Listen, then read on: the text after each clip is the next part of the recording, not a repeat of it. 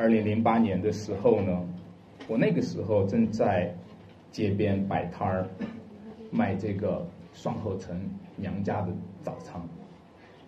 那个时候就接到一个三鹿奶粉的爆料的事情哈，我当时候就作为在食品行业当中亲身的感受到了啊那个事情带来的冲击。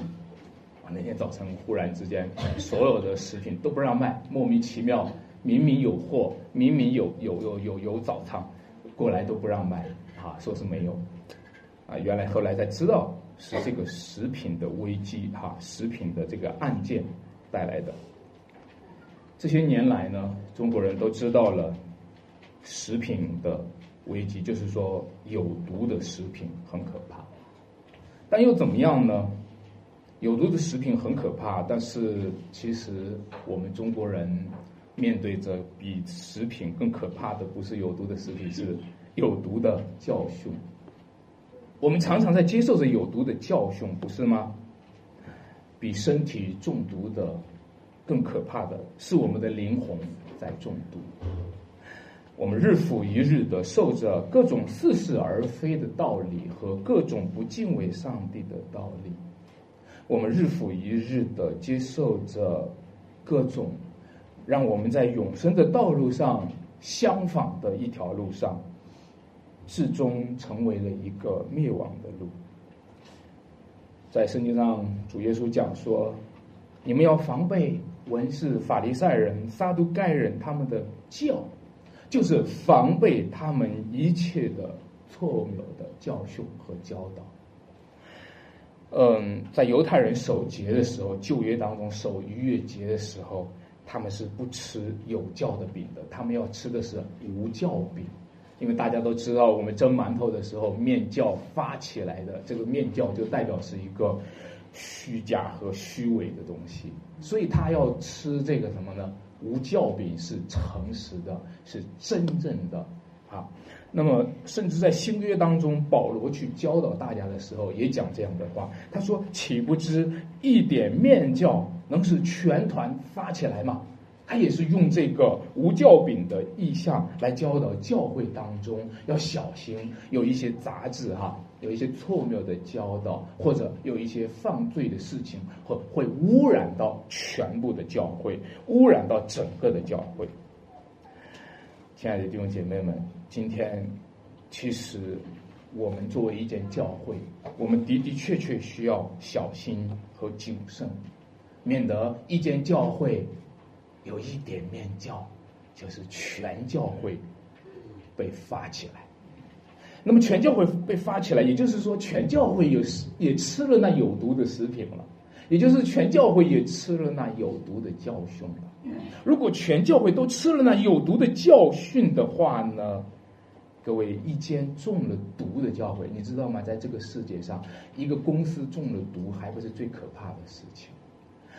一个任何一个团体中了毒还不是最可怕的事情，最可怕的就是一间圣而公的教会也中了毒，被迫的、无奈的，也只能去毒害别人了。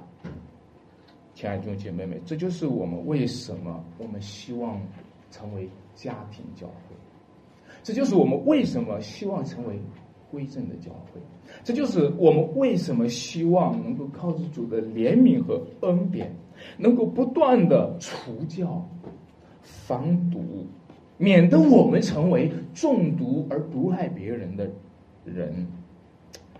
所以，在这个缘故上。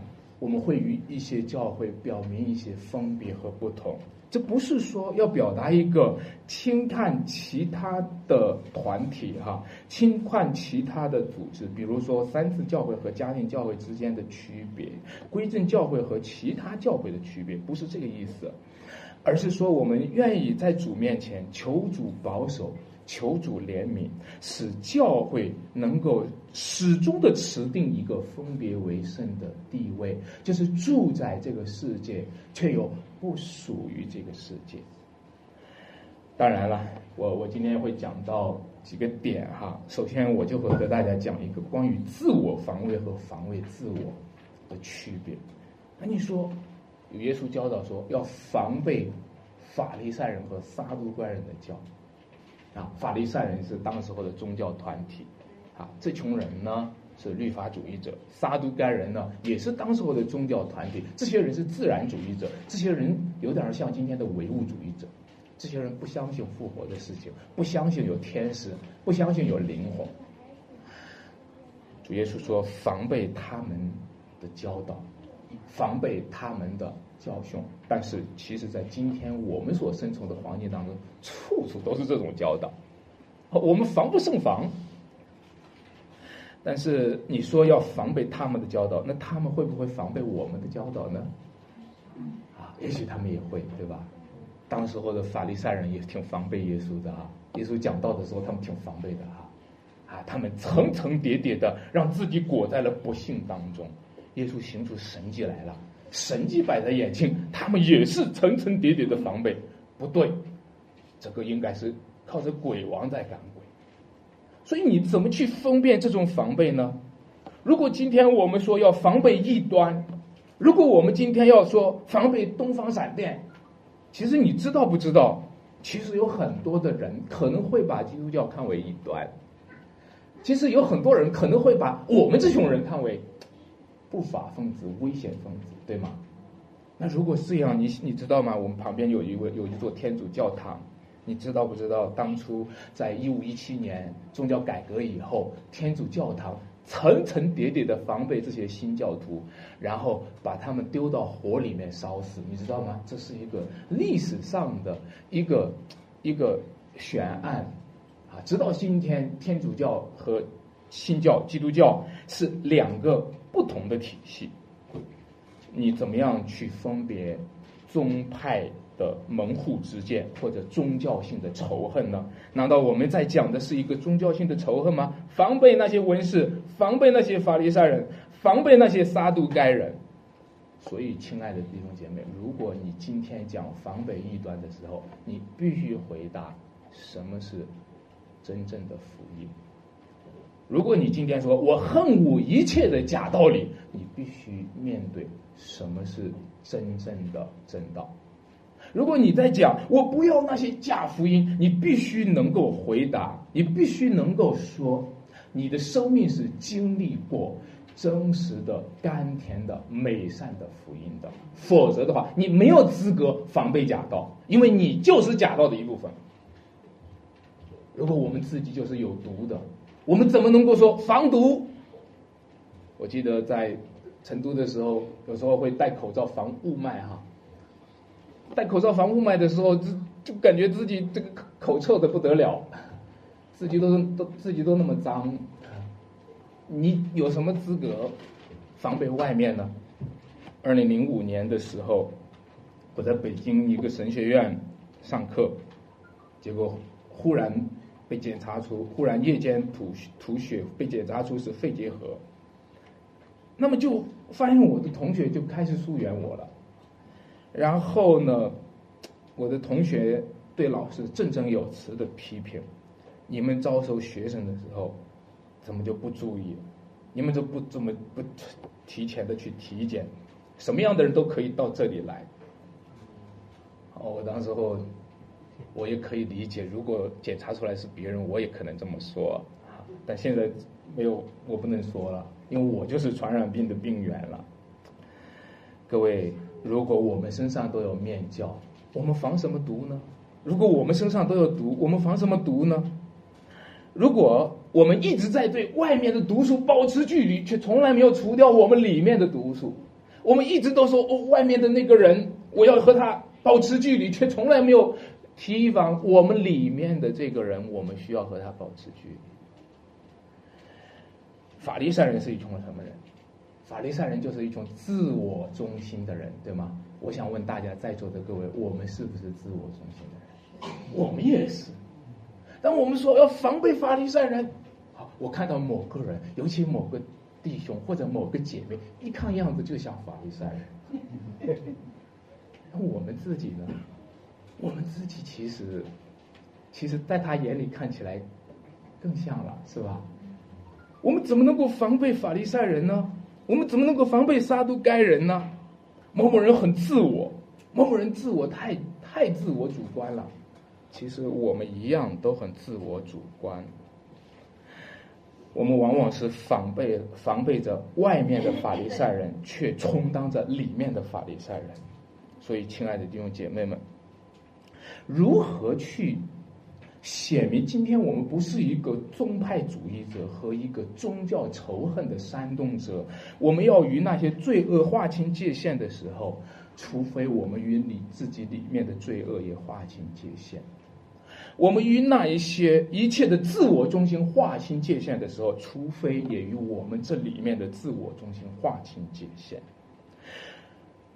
我们不不是在于自我的基础上防备别人，而是以基督为主，而是以基督为中心，而是以基督为我们的拯救。防备着以自我为我们的拯救，防备别人的自我之前。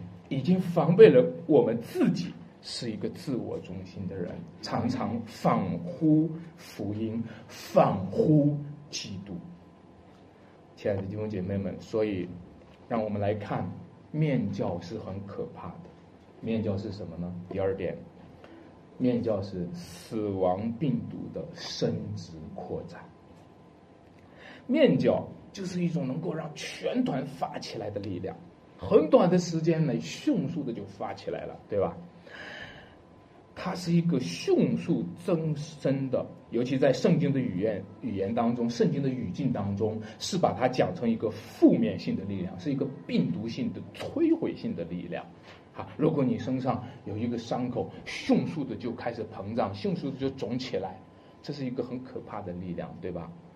那如果有一个细菌在你身上迅速的就增生扩张扩展的话，你知道为什么叫癌症就很可怕？就是有这种力量。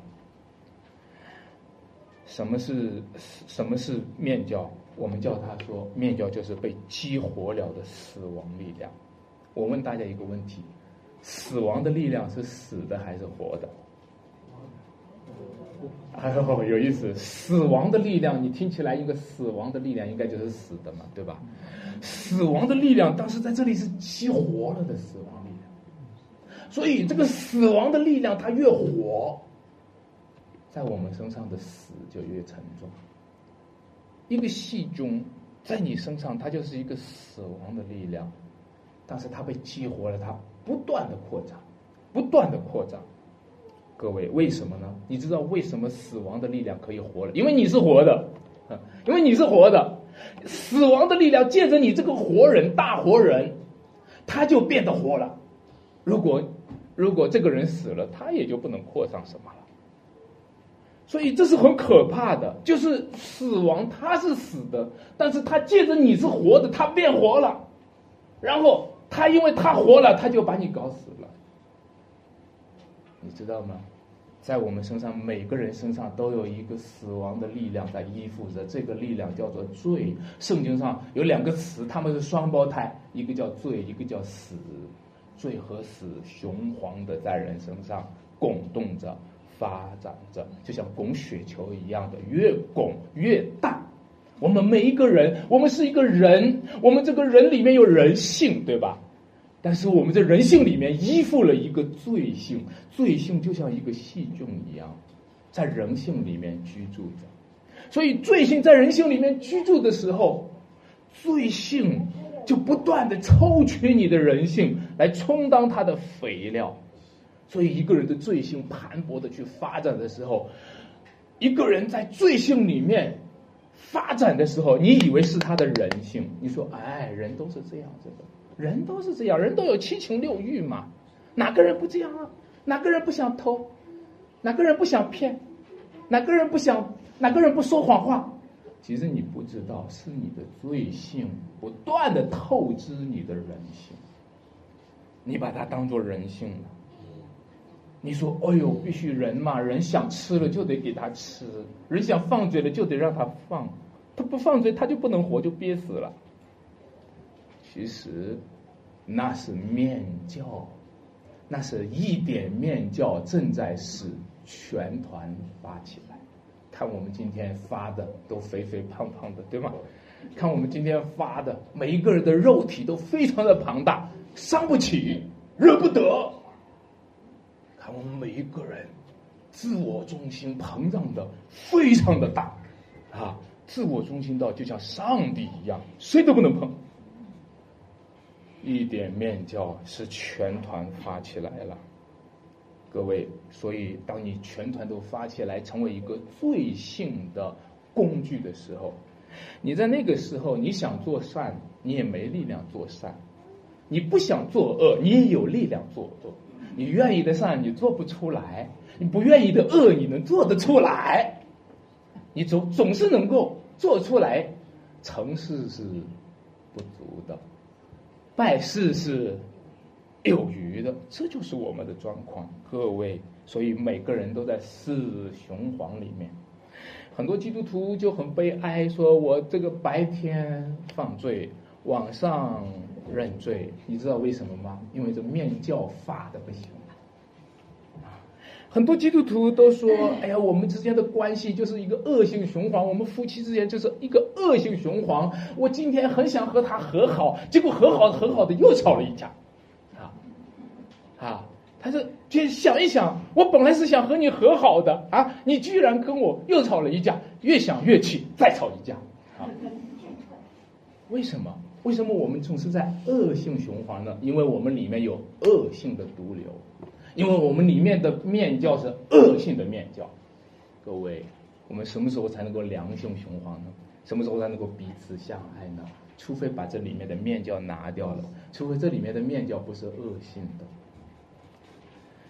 每个人都在这种死循环的经历里面，你知道吗？这种死循环的经历呢，不仅仅是在一个人身上啊，在一对夫妻身上是这样的，对吧？在一群人身上也是这样子，所以呢。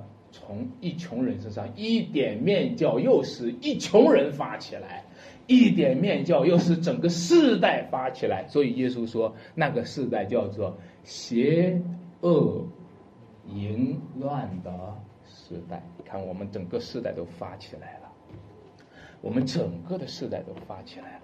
今天我们信耶稣更难了，今天我们传福音更难了。今天我们在敬拜主更难了，因为我们整个的世代都发起来，都是邪恶淫乱的时代。甚至耶稣说，一个邪恶淫乱的时代，没有神迹给他们看。一个邪恶淫乱的时代，是不是也没有福音给他们可以传呢？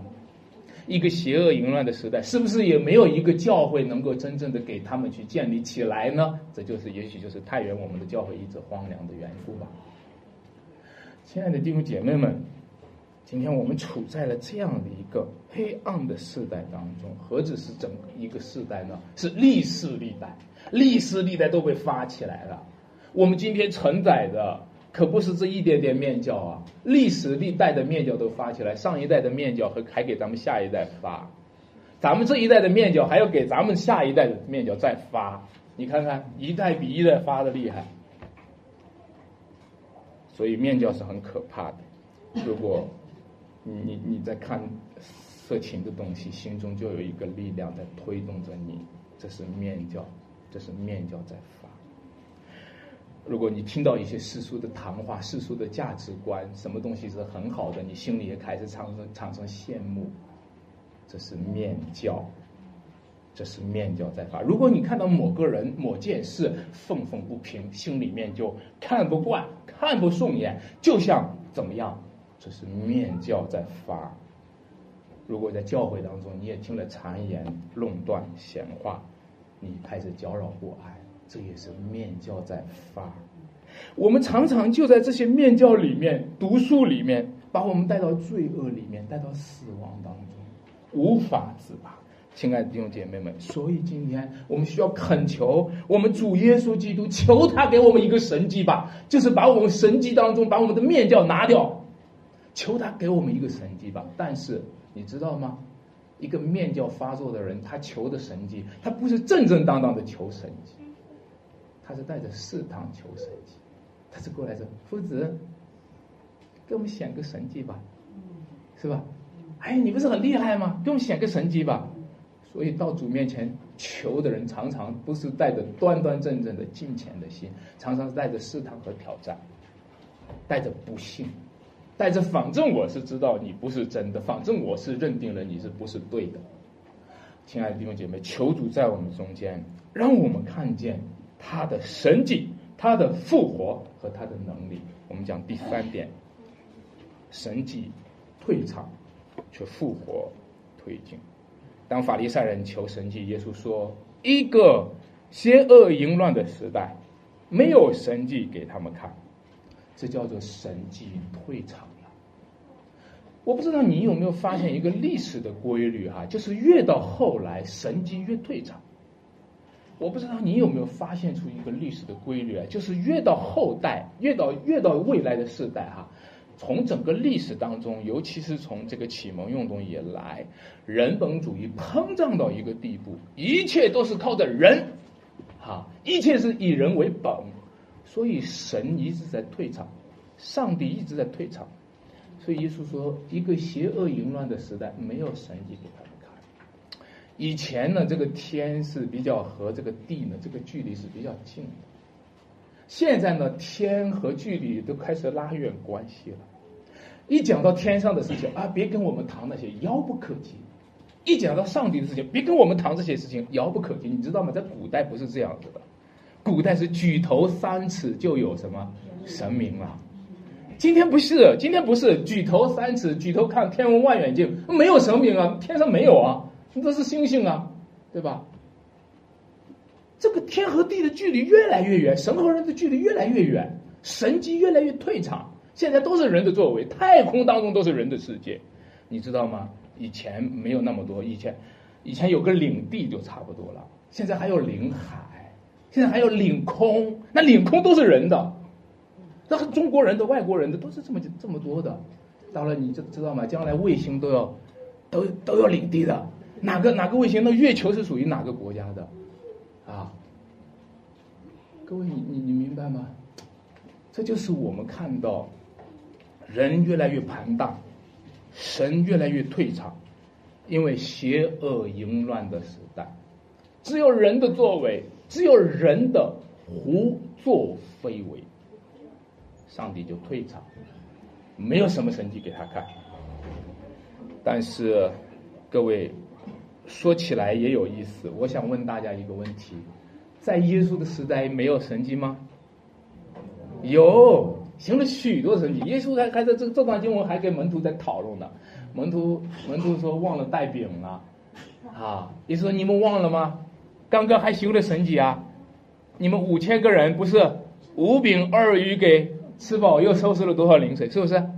你们四千人的时候，有七个饼几条鱼，也吃饱了，是不是？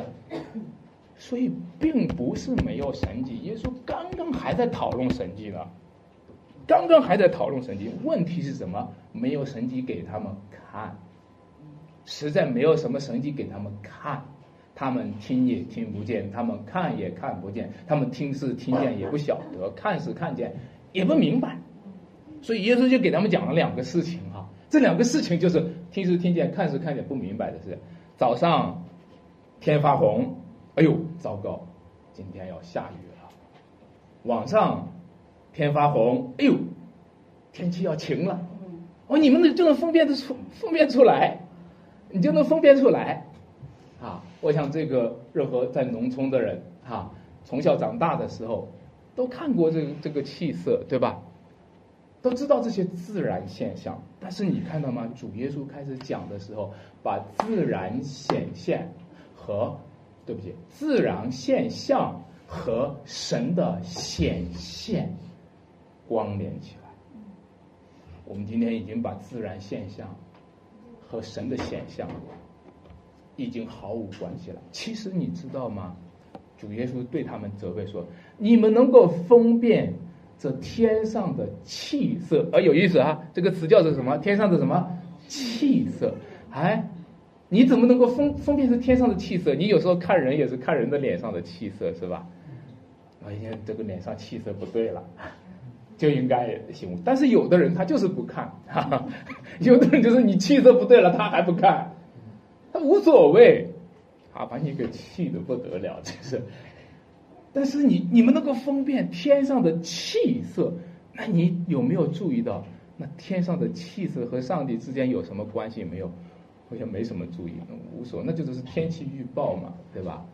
这个气色这个词呢，在原文当中是 perloso 啊，就是说啊 perlosopen 啊，它的意思就是脸。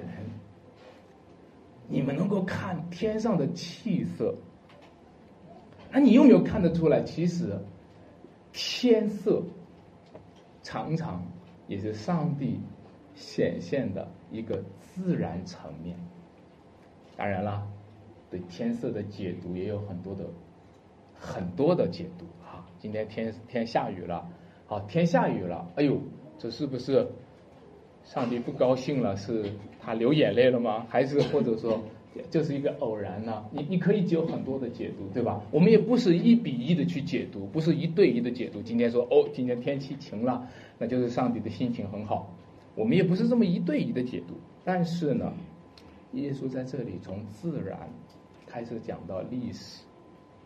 从天气开始讲到时间，他说：“你能够分辨天上的气色，你却不能够分辨这时代的神迹吗？你能够看得出来这个是什么时候吗？你能看得出来这个时代在发生什么变化吗？各位，今天我知道弄到时代变化，也许我们基督徒不是专家。”也许今天很多的历史学者比我们更清楚，对吧？但是一个从上帝的眼睛去看的时候，基督徒已经给这个这个圣经当中给出来的一个答案是：这是幕后的时代，这是主的日子，主的日子近了。这就是今天圣经给出来的，主的日子近了。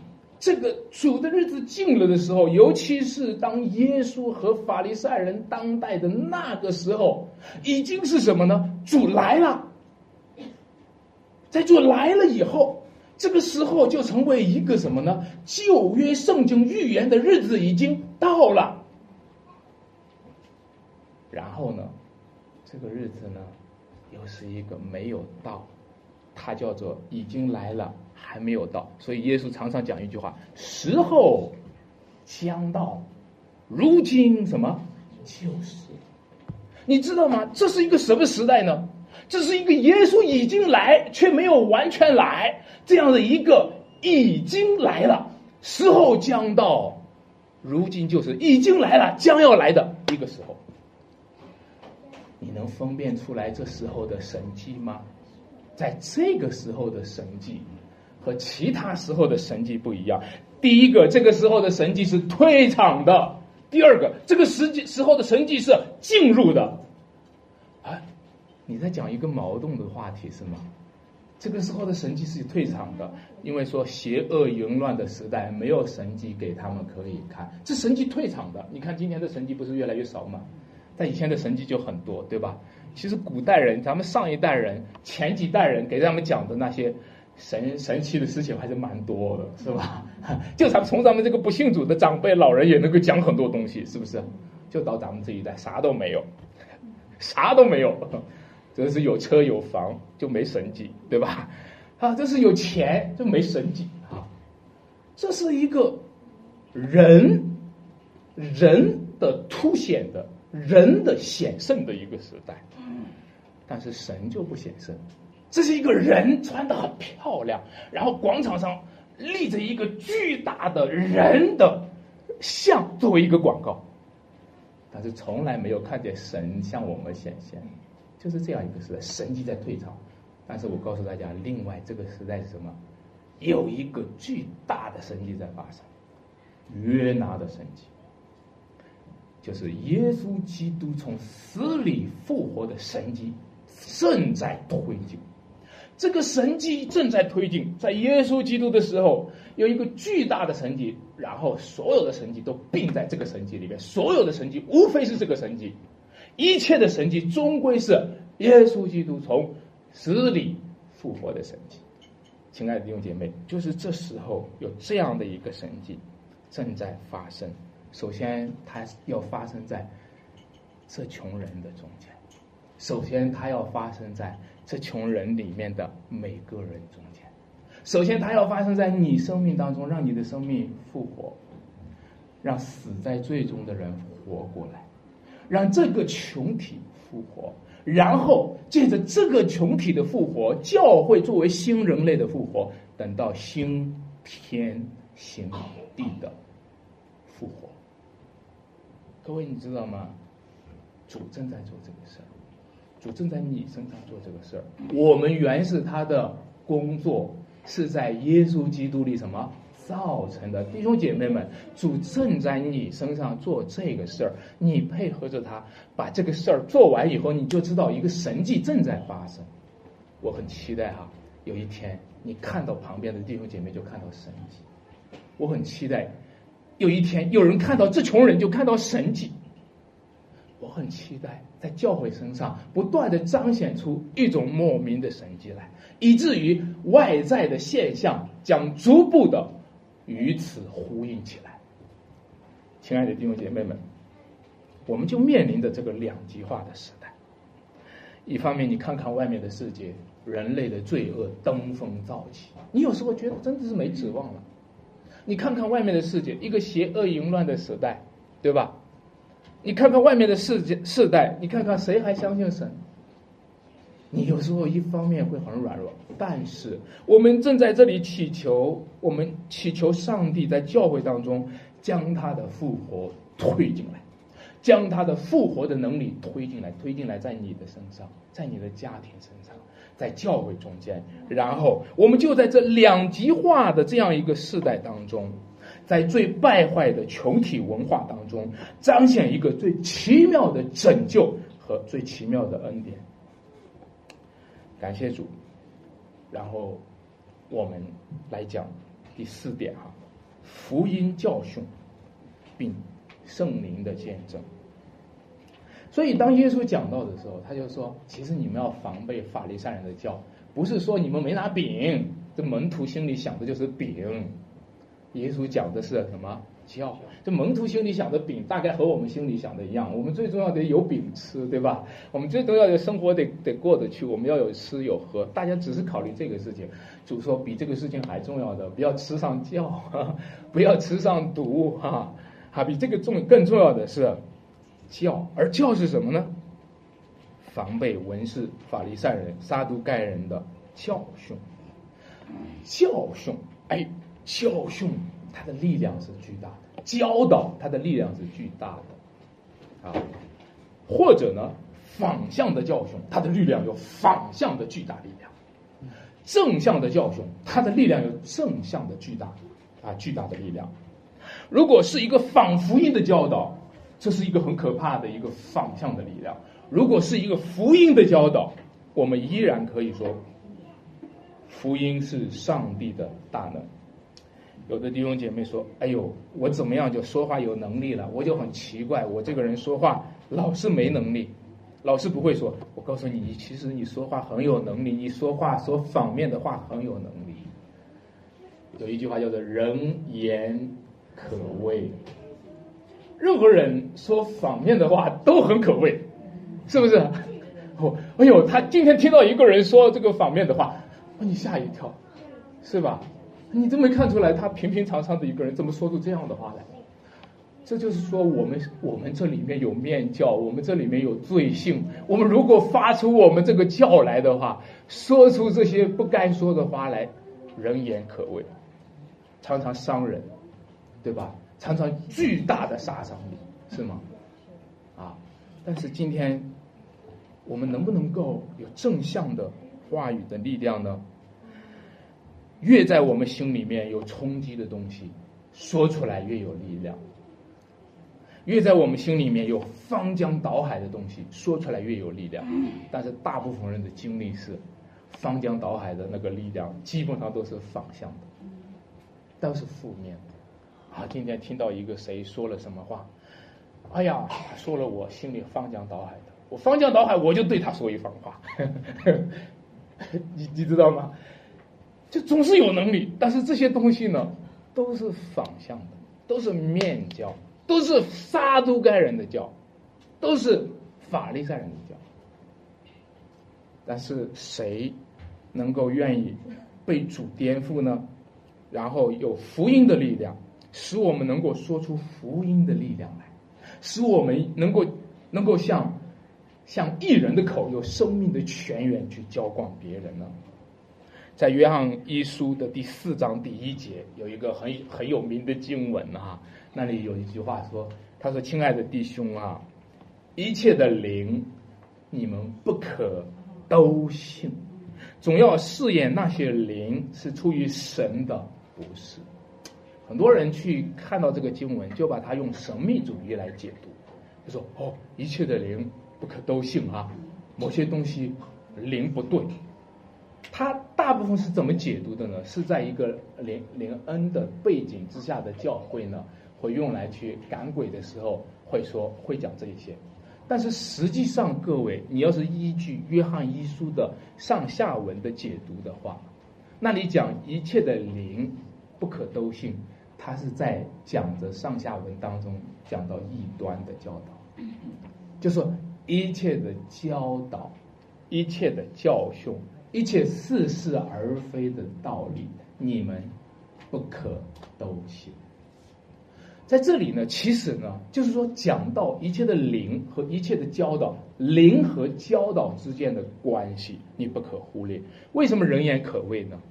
为什么说一句话杀伤力那么大呢？你千万不要一句只是一句话而已，你千万不要以为那只是一个声音而已。你要知道，那些话的穿透力量是和属灵世界有关系的。其实本质上，我我最近看到了有人在批评王一牧师和秋雨圣约教会，哈，也有这个甚至出出版了书来批评。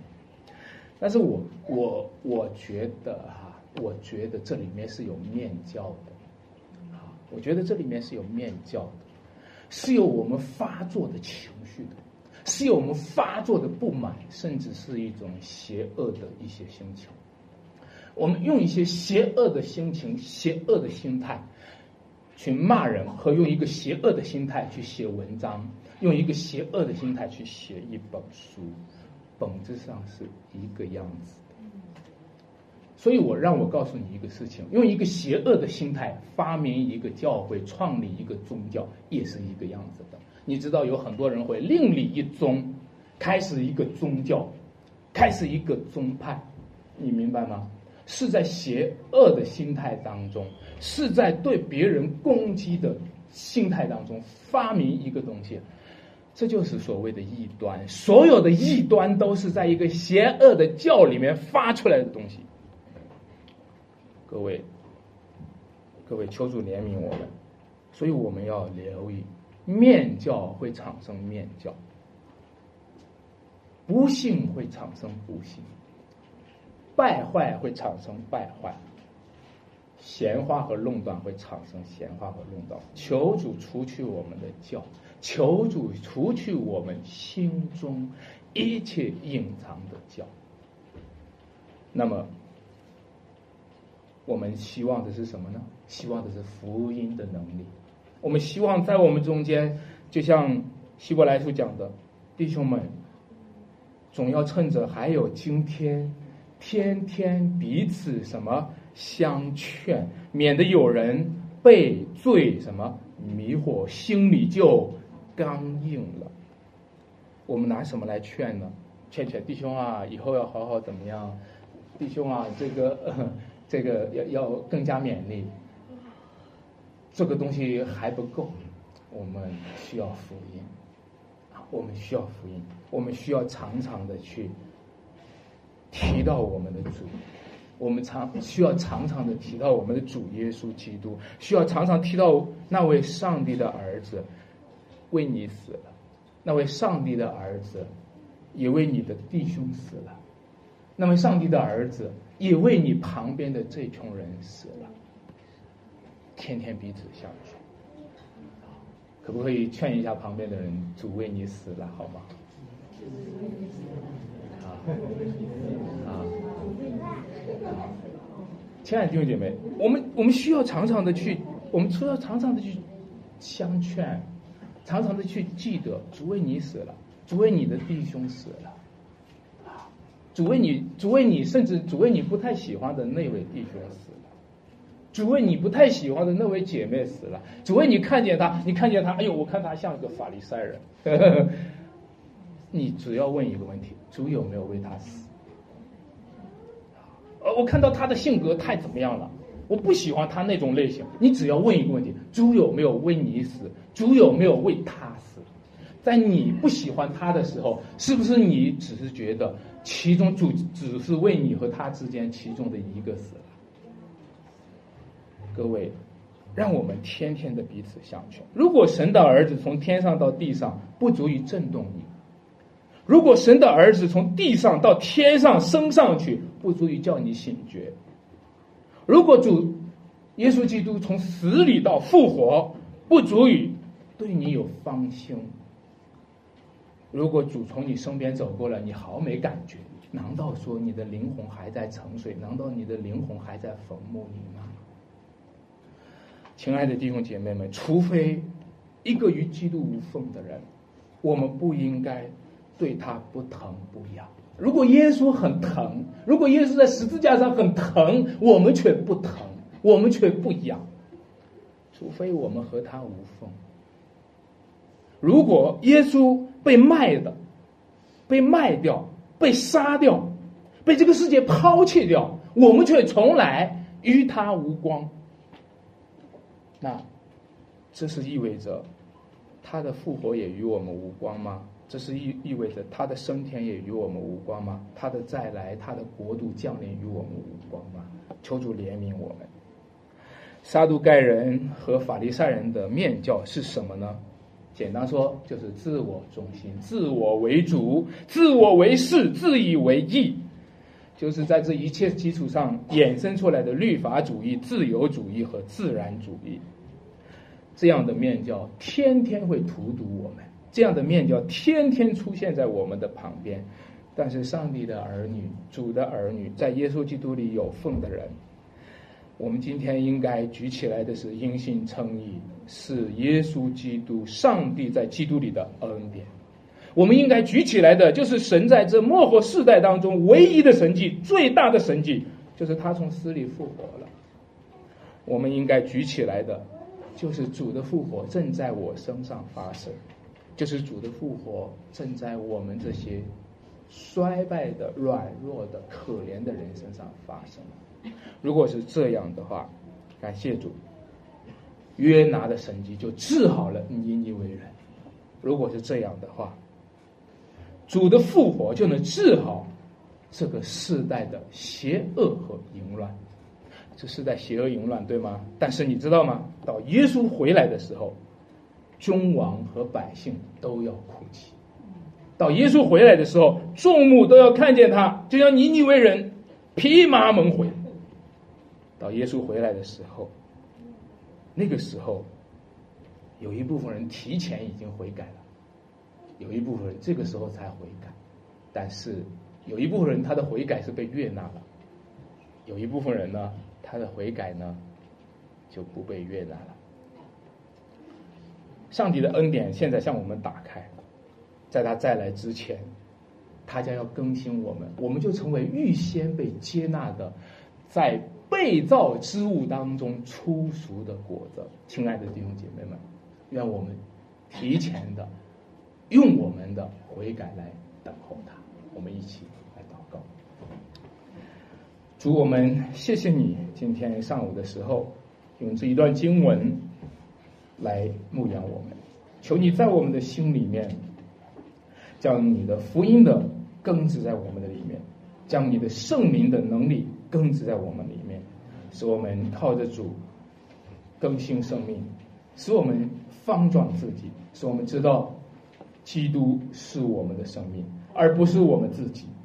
不要叫我们抱着我们自己当做自己的生命，让我们知道基督才是我们的生命。哦，不要让我们爱自己爱的不得了，以为这是我们的生命，因为基督才是我们的主。耶稣基督，你是道路、真理、生命，你死里复活，就成为我们的生命。而且你这复活的灵住在我们里面，主啊，很多的人他们都是被死亡的灵所统治，但是今天我们却被你复活的灵所统治，就让你的生命道路和真理在我们里面。感谢赞美主，听我们祷告，祝福我们余下的时间，奉主耶稣基督得胜的名求，阿门。